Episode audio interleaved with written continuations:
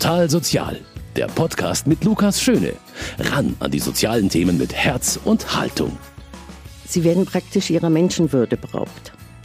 Und äh, es kann Folgen haben, sowohl körperlich als auch seelisch. Viele Frauen sind traumatisiert und äh, haben große Probleme, zurück ins Leben zu finden. Monika Zissek-Evans spricht da ein sehr schweres Thema an. Ein Thema, bei dem alleine das Wort sich schon schrecklich anhört, nämlich Menschenhandel. Zwangsprostitution, Zwangsheirat, sklavenähnliche Zustände, das sind so die Schlagworte, die es dabei gibt. Vor allem Frauen sind von Menschenhandel betroffen und erleben traumatische Dinge. Hilfe bekommen sie unter anderem bei der Beratungsstelle Jadwiga Stopp den Frauenhandel in München. Wie die den Frauen hilft, darum wird es heute gehen bei Total Sozial und ich habe mir die Geschäftsführerin Juliane von Krause und eben Beraterin Monika Zissek-Evans dazu ins Studio eingeladen. Grüß Sie, Frau von Krause. Wir freuen uns sehr, unsere Arbeit heute vorstellen zu können. Und auch Sie, Frau Zissek-Evans, begrüße ich natürlich herzlich.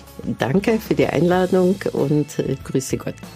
Und auch Sie, liebe Hörerinnen und Hörer, begrüße ich zu dieser Ausgabe von Total Sozial, in der es um schwere Schicksale gehen wird, aber eben auch darum, wie die Frauen den Weg in eine bessere Zukunft schaffen können.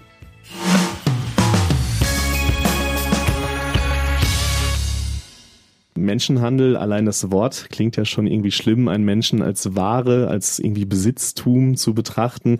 Aber ich glaube trotzdem, dass viele einfach nicht wirklich sich damit beschäftigen, was steckt denn alles hinter Menschenhandel? Welche Formen gibt's denn da? Ja, Menschenhandel ist in erster Linie Frauenhandel zu über 90 Prozent.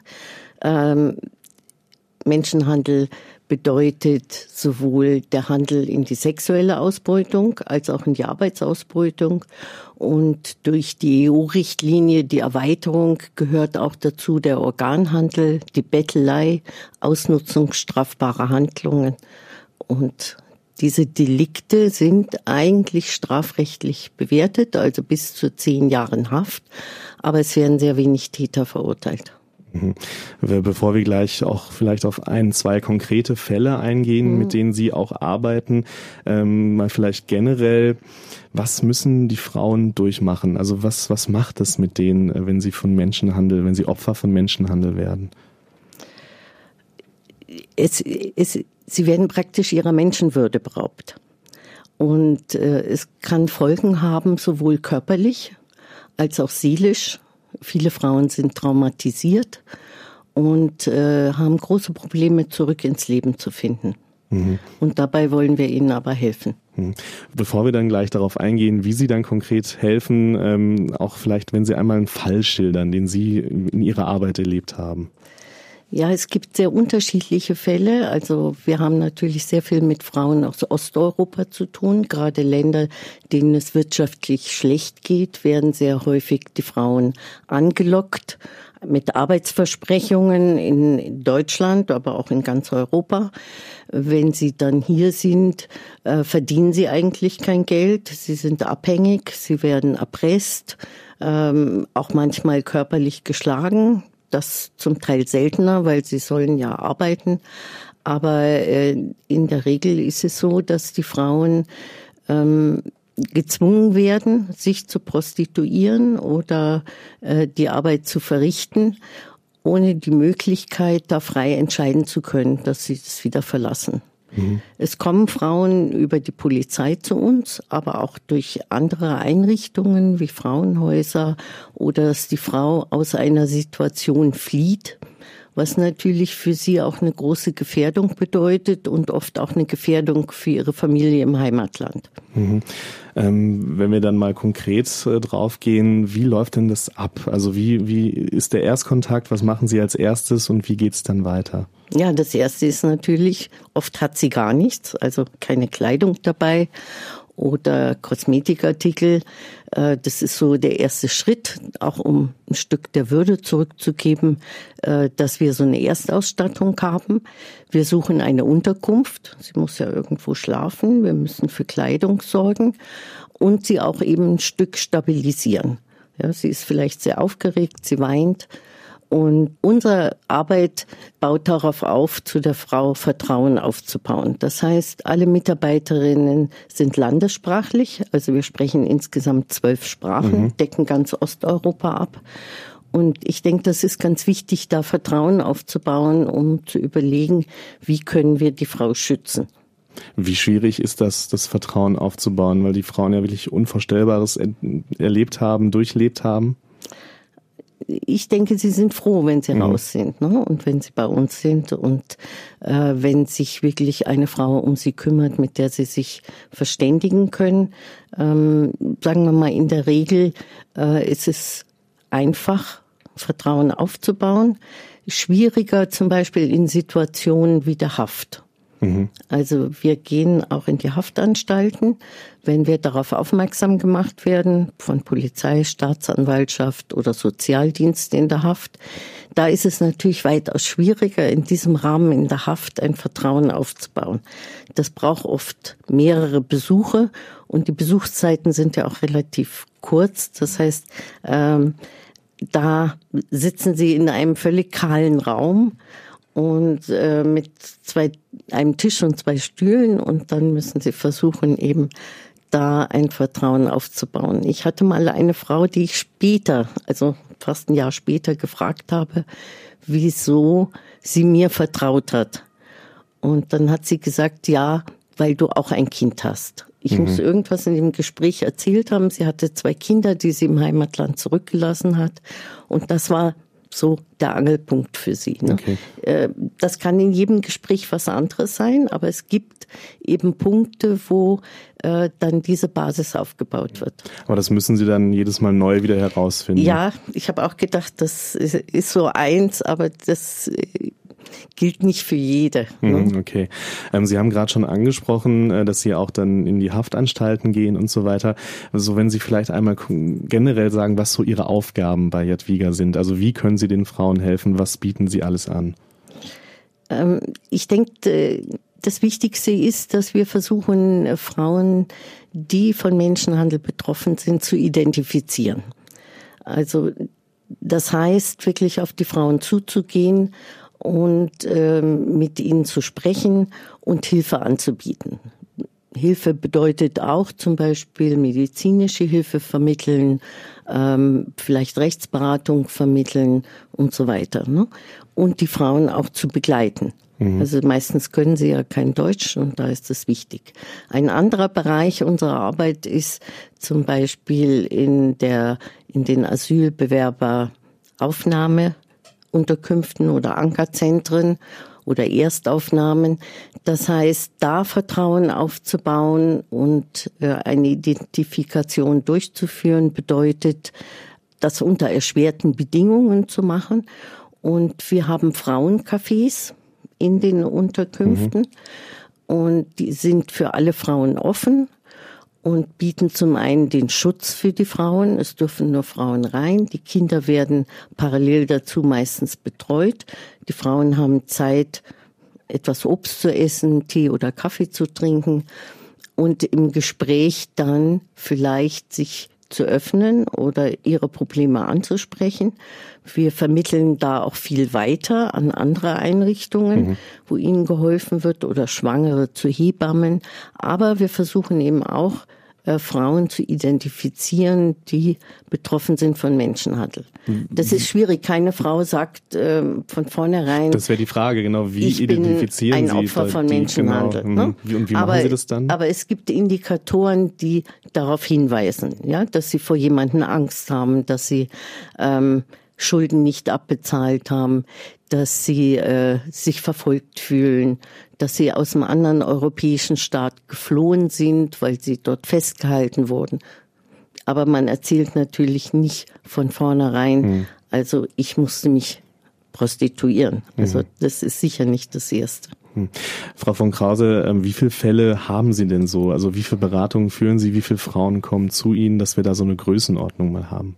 Ja, also die Zahl der Frauen, die von den Beratungsstellen Jadwiga in München und Nürnberg unterstützt wurden, lag im letzten Jahr bei 357 Und ähm, da sind Fälle dabei, einmal von Zwangsprostitution, aber auch Fälle von äh, Arbeitsausbeutung, also wo Frauen gearbeitet haben und zum Beispiel gar keinen Lohn bekommen haben oder wirklich unter sklavenähnlichen Bedingungen ähm, ausgenutzt wurden und dann abgehauen sind auch aus den aus diesen Haushalten zum Beispiel. Also Haushalt ist auch so ein Platz, wo Arbeitsausbeutung stattfindet. Mhm. Und dann hatten wir auch Fälle von Zwangsverheiratung. Und Zwangsverheiratung ist ja nach EU-Gesetzgebung ähm, auch eine Form des Menschenhandels. Mhm.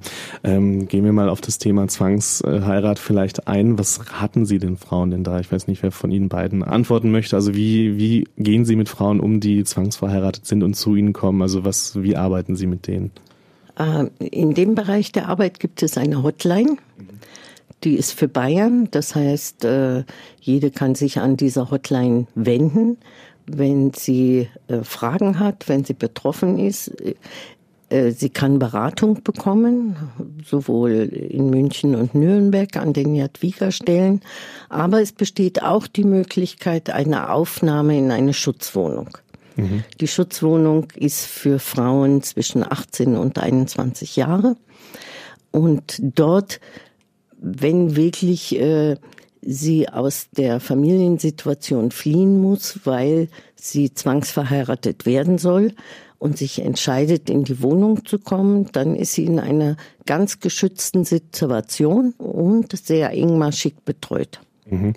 Ähm, also Sie haben ja schon angedeutet, die Frauen, die Frauen müssen dann aus der Familie gehen sie raus, aus ihrem kompletten Umfeld. Es ist schon dann ein kompletter Schnitt. Also das ist oder ja, das ist noch, noch mehr. Das ist mhm. praktisch ihr ganzes Leben. Ja. Also das bezieht sich nicht nur auf die Familie, das bezieht sich äh, zum Teil eben auch auf die Schule, äh, auf die Ausbildung, die Arbeitsstelle und sämtliche Freunde. Also es ist wirklich ein ganz, ganz harter Einschnitt. Ein ganz harter das Schnitt, machen nur Frauen, die wirklich äh, die Befürchtung haben, ins Heimatland gebracht zu mhm. werden oder hier verheiratet mhm. zu werden. Also wir haben jetzt schon ganz viel gehört, gesprochen, ähm, mit welchen unterschiedlichen Fällen Sie auch zu tun haben. Frau von Krause, ähm, Sie haben mit der Justiz zu tun, Sie haben mit Asylverfahren zu tun. Ähm, wie gewährleisten Sie, dass Sie da immer die nötige Expertise haben, weil sich ja auch oft Dinge ändern? Wer arbeitet bei Ihnen? Äh, wie, wie schaffen Sie das, dass Sie das alles immer so gut bewältigen können? Ja, Sie stellen da eine gute Frage, weil momentan sind wir auf der Suche nach einer neuen Mitarbeiterin. Und ähm, wir wünschen uns jemand, der osteuropäische, der eine osteuropäische Sprache spricht oder sehr gut Englisch. Und wir möchten natürlich gerne jemand haben, der sich im Asylrecht, Ausländerrecht auskennt, der andererseits aber auch Kenntnisse hat ähm, psychologischer Art, also über Trauma Bescheid weiß, weiß, wie man mit Klientinnen gut Beratungsgespräche führt. Also die Mitarbeiterinnen bei uns ähm, haben hohe Anforderungen zu bewältigen. Das ist natürlich auch ein bisschen belastend, die ganzen ähm, Gespräche mit den Frauen, mit den Gewalterfahrungen. Aber wir haben auch ein tolles Team. Also mhm. wir helfen uns gegenseitig, unterstützen uns gegenseitig und äh, das hilft sehr. Mhm. Das wäre auch die nächste Frage oder ist auch die nächste Frage mit diesen ganzen schwierigen Fällen, mit denen man da konfrontiert ist. Das geht einem ja auch nah wahrscheinlich. Wie geht man damit um, wenn man tagtäglich damit zu tun hat? Gut, da muss man mit jeder Einzelnen sprechen. Ich glaube, es gibt unterschiedliche mhm. Strategien, wie man damit umgeht. Ich würde es nicht so sehen, ähm, dass es nur belastend mhm. ist. Das mag für die Anfangssituation gelten, in dem Moment, wo die Frau kommt und schwer betroffen ist davon. Aber wenn man sieht, wie die Frauen sich entwickeln, wie sie auch äußerlich ähm, sich verändern und darauf einlassen, wenn sie zum Beispiel dann Sprachkurs machen oder äh, ihr Leben wieder selber in die Hand nehmen. Und wir sind ja praktisch die Begleiterinnen dabei, ähm, da Perspektiven aufzubauen, wo sie merkt, sie kann selber Entscheidungen treffen. Äh, das ist eine sehr schöne Arbeit. Mhm. Ne? Und da gibt's auch viel zu lachen. Also das ist nicht nur belastend. Aber Sicher, für mich kann ich sagen, ist der Ausgleich sicher äh, Gartenarbeit, äh, mhm. draußen sein, Unternehmungen machen. Man braucht schon einen also Ausgleich. Ist aber ganz ja. unterschiedlich. Ich habe eine andere ja. Kollegin, die einfach sehr gerne Bücher liest und mhm. dann eben dadurch entspannen kann. Oder Yoga. Also ganz diese ganz klassischen äh, Ablenkungs- ja, und ach, Hobbys äh, genau, einfach, ja? Hm, ja. Also wirklich äh, ab der Arbeit auch noch andere Interessen, andere Interessen zu haben und mhm. die auch zu verfolgen. Ne? Mhm. Ähm, wir haben gerade schon, oder Sie, Frau von Krause, haben schon die Zahl der Fälle, die Sie und auch die Art der Fälle, die Sie haben in der Beratungsstelle angesprochen. Wenn wir vielleicht nochmal den Schritt größer machen, äh, das Problem Menschenhandel. Wie groß ist dieses Problem, also weltweit betrachtet? Ähm, wie viele Betroffene gibt es da? Ja, also Menschenhandel ist ja eine sehr, sehr schwere Menschenrechtsverletzung mhm. und geht um riesige Dimensionen. Wir haben 2,4 Millionen Opfer vom Menschenhandel weltweit und wir haben Profite durch Menschenhandel mit 32 Milliarden Dollar jährlich. Hm, okay. Äh, Frau Zizek-Evans, Sie wollen noch was ergänzen? Ähm, seit den 90er Jahren hat sich praktisch das Problem vervierfacht okay. nach Europol. Und äh, ein Zuwachs an unglaublichen Gewinnraten. Und ich denke, ähm, es wird als dritte Größe nach Drogen- und Waffenhandel mhm bezüglich krimineller Einnahmen gewertet. Also ich denke, das muss man berücksichtigen, wenn man nicht nur eine Zahl sieht, sondern äh, was damit auch eingenommen wird, wie mhm. lukrativ dieses Geschäft ist. Mhm. Ähm, also das, dass das Problem auch immer größer wird, ist ja auch ganz schrecklich. Ähm, was müsste sich denn verändern oder was müsste sich politisch, gesellschaftlich tun, dieses Problem besser in den Griff zu bekommen? Ja, also es ist natürlich ein sehr vielschichtiges Problem. Mhm. Und aus unserer Sicht ist es tatsächlich auch wichtig, ähm, Präventionsarbeit zu leisten. Das heißt, ähm, die in, also in den gesellschaftlichen Gruppen oder die Zielgruppen zu erreichen mit Präventionsarbeit, mit Aufklärung, die besonders äh, verletzlich sind. Ähm, wichtig wäre es tatsächlich auch mehr äh, polizeiliche Ermittlungen oder viel polizeiliche Ermittlungen mhm. durchzuführen und auch Prozesse gegen die Menschenhändler zu führen, also weil die im Grunde relativ selten ähm, tatsächlich vor Gericht gestellt werden und verurteilt werden. Ähm, apropos Gericht, ähm, Sie begleiten ja auch äh, Frauen zu gerichtlichen mhm. Verfahren. Begegnen Sie den Tätern da auch dann teilweise? Wie, wie, wie ist das? Ja, wir begegnen teilweise den Tätern. Wir sehen sie im Gericht. Ähm, sie sind jetzt Menschen wie alle anderen auch. Also man sieht es ihnen nicht mhm. an, was sie machen. Ähm, das ist sicher schwierig. Sie geben sich vor Gericht ziemlich zerknirscht. Ähm, die Frau habe das doch selber gewollt und versuchen auf diese Art und Weise das herunterzuspielen. Hm, okay. Ist es für Sie auch ein Stück weit gefährlich, dass Sie sie dann kennen? Nein, eigentlich nicht. Wir mhm. sind nicht im Gerichtsprozess okay. äh, involviert, mhm. weder als Zeuginnen, sondern unsere Rolle ist ganz klar die Unterstützung und Begleitung der Frau. Also wenn es ihr schlecht geht in der Pause, es gibt einen eigenen äh, Zeuginnenraum, wo wir die Frauen betreuen können. Äh, zwischen uns ist nicht die Tat das Gesprächsthema, sondern wie es der Frau geht. Okay. Frau von Krause, reden wir ein bisschen über Jadwiga selbst, ähm, über die, über Ihre Organisation. Ähm, seit wann gibt's die eigentlich und wie hat sie sich äh, entwickelt? Wer hat sie gegründet, wenn Sie da vielleicht ein bisschen erzählen? Ja, sehr gerne. Also im, im Jahr 1999 wurde Stopp dem Frauenhandel gegründet und Stopp dem Frauenhandel ist eine GmbH und die Gesellschaft, das sind zwei kirchliche Frauenverbände. Das ist einmal in Wir, katholische Mädchen- und Frauensozialarbeit und dann der Verein für internationale Jugendarbeit, VEJ, äh, Bayern. Also jeweils mhm. die, die beiden ähm, Landesverbände sind da dahinter. Und ähm, beide Frauenverbände haben auch schon eine sehr lange Tradition, äh, Frauen zu unterstützen und auch Frauen zu unterstützen, die in einer gefährdeten Situation sind. Mhm. Was heißt Jadwiga eigentlich? Äh, der Name Jadwiga wurde damals gewählt für die ähm, Beratungsstelle, weil ähm, es ein ähm, Name ist, der zum Beispiel in Polen äh, gebräuchlich ist und es wurde gesucht nach einer Schutzpatronin, einer, einer weiblichen Figur, die ähm, die äh, ein Vorbild ist, die aber auch wohltätig ist. Und es gibt in der polnischen Geschichte mehrere solche ähm, Jadwigas, ähm, die ähm, sehr, äh, ja, zwischen die, die erste erste Königin von, von Polen, wurde auch zwangsverheiratet damals, aber die hat dann auch viel wohltätige Sachen gemacht. Die hat sich für Bildung von Frauen eingesetzt. Also das ist zum Beispiel so ein, eine starke Frauengestalt. Mhm, okay. Ähm, Sie haben gerade schon äh, angedeutet, dass Sie ja natürlich nicht isoliert arbeiten, sondern mit verschiedenen Stellen auch zusammenarbeiten. Ähm, wenn Sie da vielleicht nochmal erzählen, mit wem arbeiten Sie denn da noch zusammen? Also wichtig sind für uns natürlich ähm, andere soziale Einrichtungen. Also sehr wichtig zum Beispiel ist die Bahnhofsmission, ja, weil dort auch immer wieder Menschen landen, die eben nicht weiter wissen. Die von Invia betrieben wird auch, genau. Richtig, ja. die von Invia mhm. betrieben wird, ja, und ähm, da, also das sind einfach Menschen auch, die so am Rande der Gesellschaft leben, die kein Zuhause haben oder so, die da auch ein bisschen stranden, ja. Oder auch zum Teil äh, Frauen, die ähm, aus, aus anderen Ländern kommen und eigentlich vielleicht Asyl beantragen wollen. Die landen zum Beispiel auch dort. Ja. Also es gibt immer wieder die Möglichkeit, dass, dass wir dann unterstützend äh, dazugehen. Dann arbeiten wir sehr intensiv auch oder, oder ja, wir arbeiten gut zusammen mit ähm, den Einrichtungen der Stadt oder den Behörden der Stadt, die für die Anmeldung der Prostituierten zuständig sind ähm, und werden da auch hinzugezogen, wenn Verdacht auf Menschenhandel besteht. Wenn da eine Frau kommt und da Hinweise bestehen, aha gut, könnte sein, dass diese Frau das nicht freiwillig macht, dann werden wir hinzugezogen. Mhm.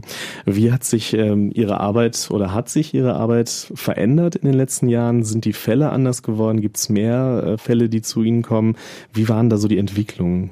Frau Evans auch gerne. Ja, wir haben ganz klein angefangen. Wir waren äh, zwei Halbtagskräfte am Anfang. Äh, wir hatten eine sehr begrenzte Anzahl von Frauen, die wir betreut haben, was auch eigentlich sehr wichtig ist, dass wir eigentlich mehr Zeit für die Frauen haben in der Begleitung, um einfach zu erreichen, dass sie eine neue Perspektive bekommen. Das erfordert viel Zeit. Ähm, dann kam so die Arbeitsausbeutung dazu. Also auch gesetzlich wurde der Begriff Menschenhandel erweitert. Mhm. Äh, dann auch weiter Bettelei, strafbare Handlungen. Das heißt, unser Aufgabengebiet hat sich sehr vergrößert und damit auch viel mehr Klientinnen, auch die Zwangsverheiratung noch dazu. Und wir haben ein Kooperationskonzept, mit dem Sozialministerium, Innenministerium und Justizministerium in einer Runde, an der an dem Tisch sitzen auch die Fachberatungsstellen, wo auch, sagen wir mal, die bayerische Kooperation zwischen Polizei, LKA, Behörden ähm, geregelt ist. Das ist eben auch so ein bisschen unsere Grundlage, mhm. die wir am Anfang nicht hatten und dann natürlich schwierig ist, mit der Polizei zusammenzuarbeiten. Das schaut heute alles ganz anders aus.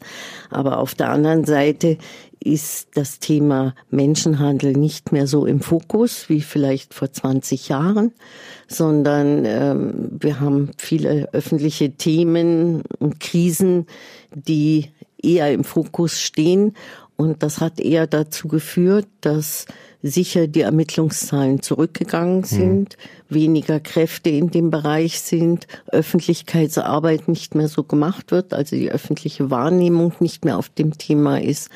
Und ich denke, da muss sich einiges ändern. Wenn man sieht, dass äh, es sich so vergrößert hat, kann man das nicht hinnehmen. Und ich denke auch bezüglich äh, krimineller Strukturen, sie breiten sich immer weiter aus. Auch der Kinderhandel, da wäre es wirklich wichtig, ein Auge drauf zu werfen. Zum Beispiel ein anderes Bundesland hat eine spezielle Ermittlungsstelle für Kinderhandel. Das würde ich mir in München auch wünschen. Und ähm, wir arbeiten noch mit im Aktionsbündnis gegen Frauenhandel, wo viele ähm, kirchliche, evangelische und katholische Träger und Wohlfahrtsverbände drin organisiert sind. Wir machen jedes Jahr eine Fachtagung zum Thema. Aber mehr können wir eigentlich nicht ja, leisten, weil hm. wir keine Stellen dafür haben. Und äh, vorgestern haben wir eine Pressemitteilung rausgebracht zum skrupellosen Handel mit der Ware Mensch. Ähm, Grundlage war da für uns diese pastorale Orientierung zum Menschenhandel vom Papst und ich denke, da sind einige wichtige Sachen drin, die man aufgreifen sollte. Also sowohl, dass man eben das Problembewusstsein schärft. Also da gehört für mich, und das ist natürlich äh, schon etwas teurer, eine öffentliche ähm, Aktion dazu. Mhm und äh, auch auf bestimmte Probleme wie Bestrafung, Verfolgung zu verstärken oder die Nachfrage einzudämmen. Man muss ja immer wieder sagen, die Nachfrage nach Prostitution liegt bei den Männern. Auch da wäre wichtig, ähm, mal in den öffentlichen Diskurs zu gehen. Ja. Ja, und das ist natürlich auch ein Grund, warum wir heute hier sind. Frau von Krause möchte auch noch etwas ergänzen. Ja, also ich würde gerne ergänzen, dass wir seit 2015, als wir tatsächlich eben die große Anzahl an äh, geflüchteten Menschen hier in, in, in Deutschland hatten, äh, wir auch stärker gefordert waren ähm, weil äh, natürlich unter diesen äh, vielen geflüchteten Menschen auch viele Opfer von Menschenhandel sind. Frauen, die in der Zwangsprostitution waren, die auf der Flucht das zum Teil erfahren haben. Und unser Anliegen ist auch wirklich, diesen Frauen, die ja Menschenrechtsverletzungen erlitten haben, zu unterstützen und sie zu identifizieren. Und wir sind eben sehr, sehr froh, dass die, das erzbischöfliche Ordinariat München äh, Jadwiga auch finanziert mhm. dabei, in die Ankerzentren zu gehen, in Fürstenfeldbruck und in Manching, um eben dort Frauen zu unterstützen. Das wäre sowieso die Frage gewesen, wie unterstützt äh, das Erzbistum München und Freising mhm. Sie? Das haben Sie damit ja dann auch beantwortet, genau. Eine abschließende Frage äh, wahrscheinlich an Sie, Frau Zizek-Evans. Sie haben es schon angedeutet im Verlauf des Gesprächs. Wann sprechen Sie denn von Erfolgen in der Beratung? Also was sind für, sind für Sie Erfolge? Äh, das kann ganz verschiedene Sachen sein, dass eine Frau den Sprachkurs abschließt, dass sie eine Ausbildung macht, dass sie eine Entscheidung über ihre Zukunft treffen kann, zum Beispiel ob sie zurückkehrt ins Heimatland oder ob sie hier bleibt. Das hat natürlich auch aufenthaltsrechtliche hm. äh, Gründe oder hier in Deutschland auf ein Strafverfahren, in dem sie als Zeugin aussagt. Aber sie kann auch, wenn sie ins Heimatland zurückkehrt, ähm, machen wir auch Wiedereinreisen zu Prozessen. Das da wird ein größerer Prozess in, in naher Zukunft sein, wo überlegt wird, wie viele Zeuginnen wieder einreisen. Das begleiten wir dann auch. Frau von Krause, Frau Zizek-Evans, vielen Dank für das Gespräch. Dankeschön. Ja, vielen Dank für die Einladung. Vielen Dank auch Ihnen, liebe Hörerinnen und Hörer, für Ihr Interesse an der heutigen Sendung. Nächste Woche gibt's natürlich wieder eine Ausgabe von Total Sozial. Das war's von mir. Ich wünsche Ihnen bis dahin alles Gute und mein Name ist Lukas Schöne. Total Sozial, ein Podcast vom katholischen Medienhaus St. Michaelsbund, produziert vom Münchner Kirchenradio.